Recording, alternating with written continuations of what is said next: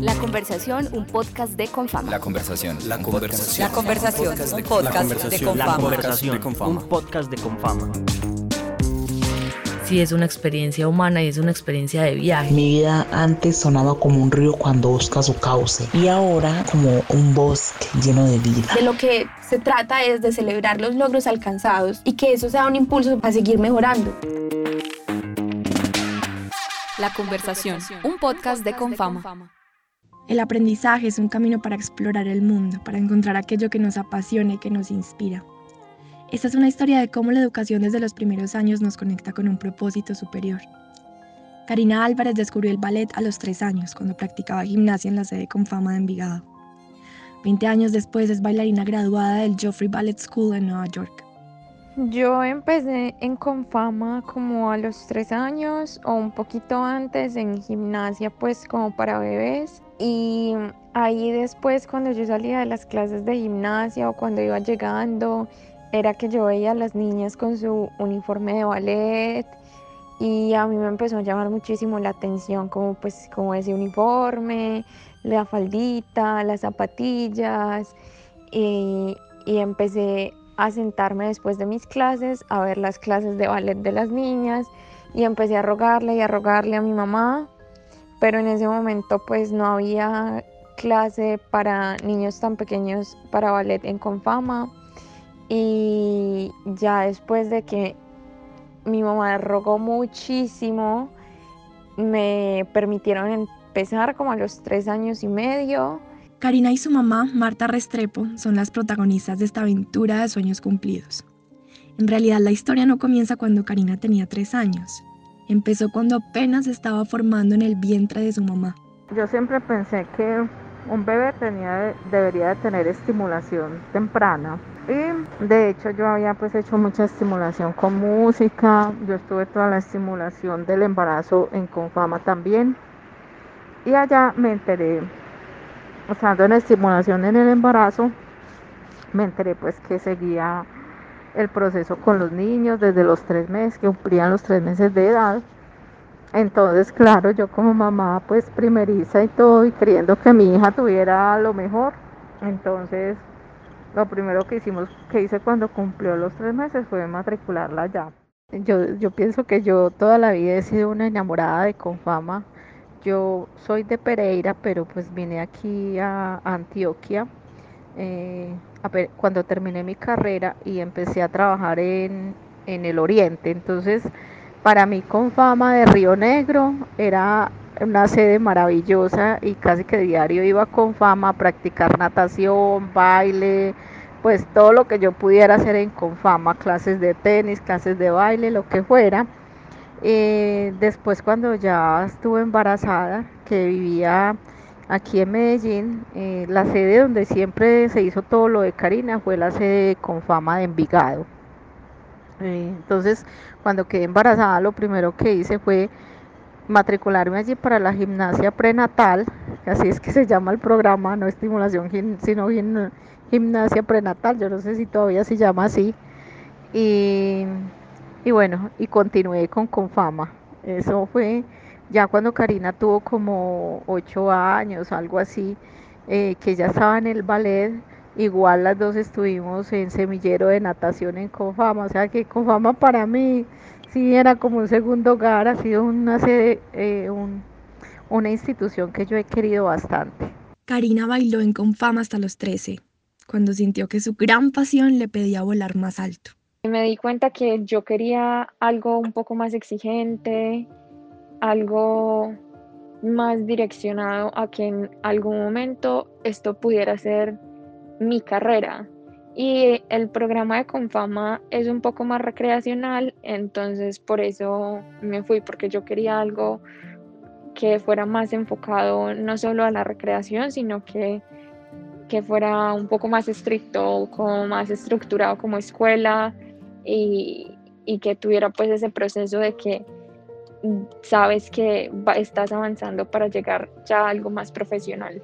Y bueno, pues obviamente tomar la decisión de irme de ahí no fue fácil porque yo les tenía mucho, pues les tengo todavía mucho cariño y a mi profesora, a todas mis amigas. Entonces no fue una decisión fácil, y ya después, bueno, decidí eh, cambiarme, me fui para el Ballet Folclórico de Antioquia, estuve allá creo que dos años, ahí también hice un poco de folclore, eh, también estaba más enfocada en, en lo clásico, pero, pero bueno, intenté también hacer como un poquito de folclore y otras cosas.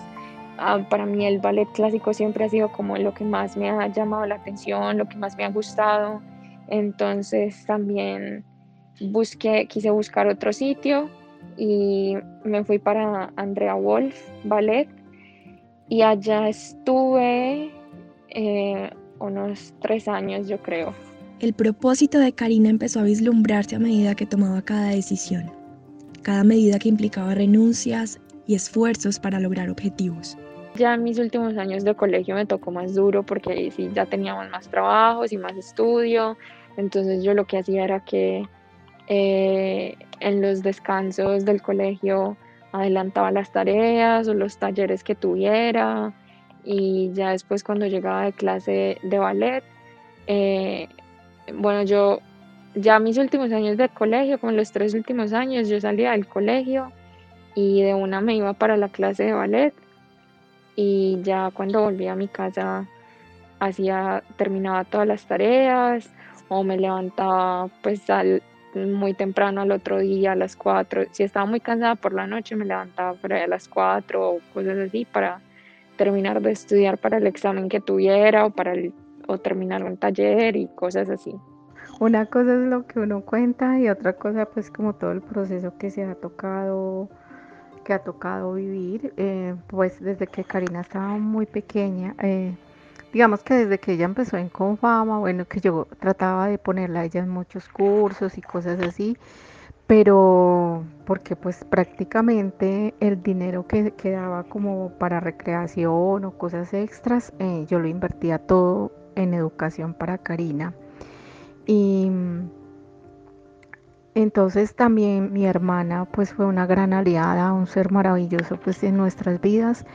Ella llegó a vivir aquí conmigo cuando yo estaba embarazada y, era una mujer muy luchadora, muy emprendedora, sola también, no tenía hijos, nunca se casó.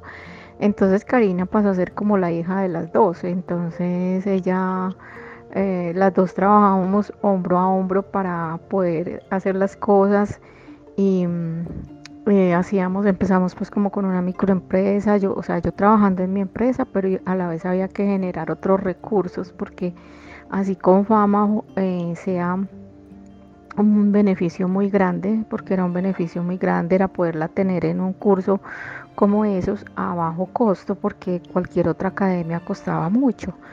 Entonces, em, a, pesar de eso, pues nosotros teníamos que esforzarnos cuando habían las presentaciones de final de año. Entonces, por ejemplo, yo siempre le decía a Karina, mi amor, tú no vas a tener un disfraz de Halloween ni nada de eso. Ella nunca tuvo eh, disfraces de Halloween como tal, porque yo le decía, tú no vas a tener eso porque viene la función de fin de año de Confama y hay que comprar el vestuario entonces yo no puedo invertir en otra cosa que no sea eso. Entonces ella siempre aceptaba como, o sea, para ella también era súper importante poder estar ahí. Entonces, así no le gustara mucho, lo aceptaba las, en las navidades.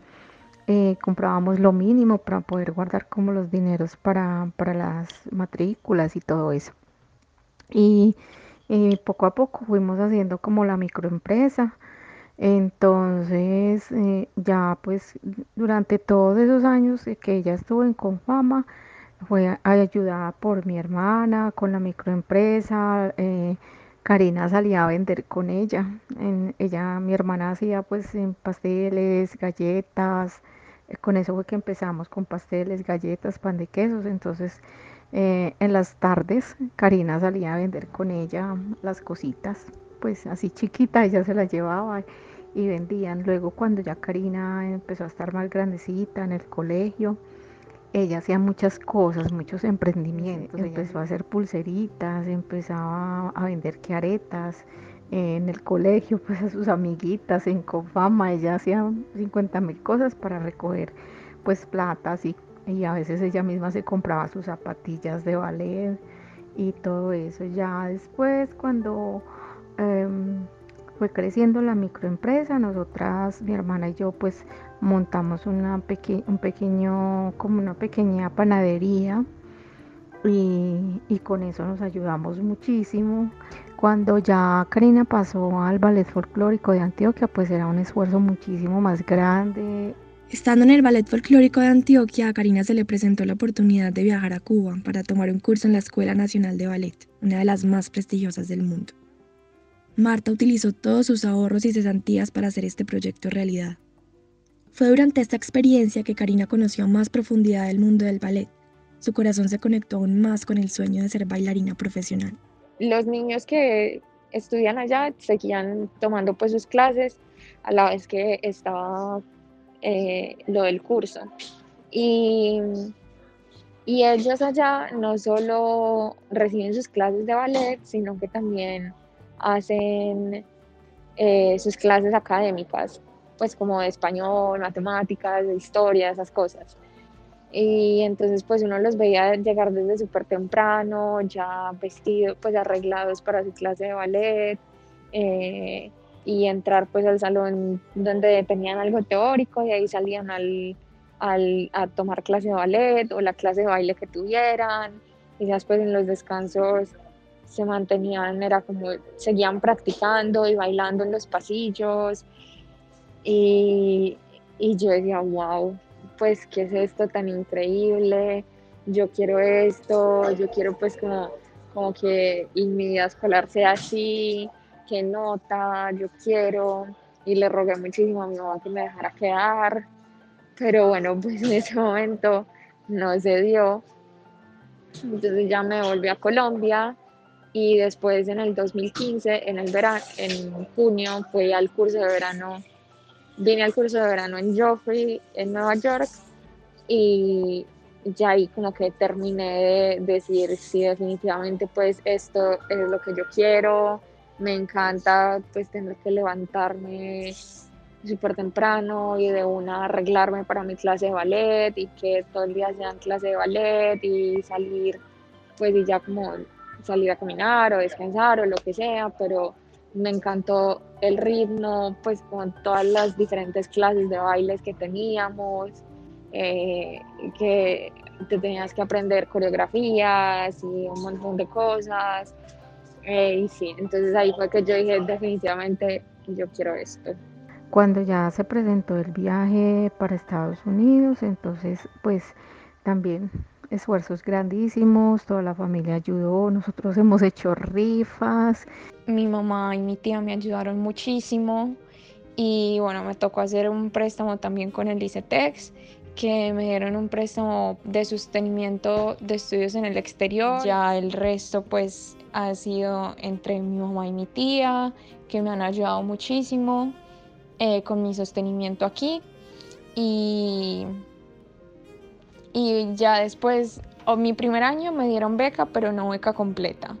Y ya después de eso me dieron una beca completa que cubre pues la matrícula y ya ahí obviamente pues el sostenimiento y todo eso.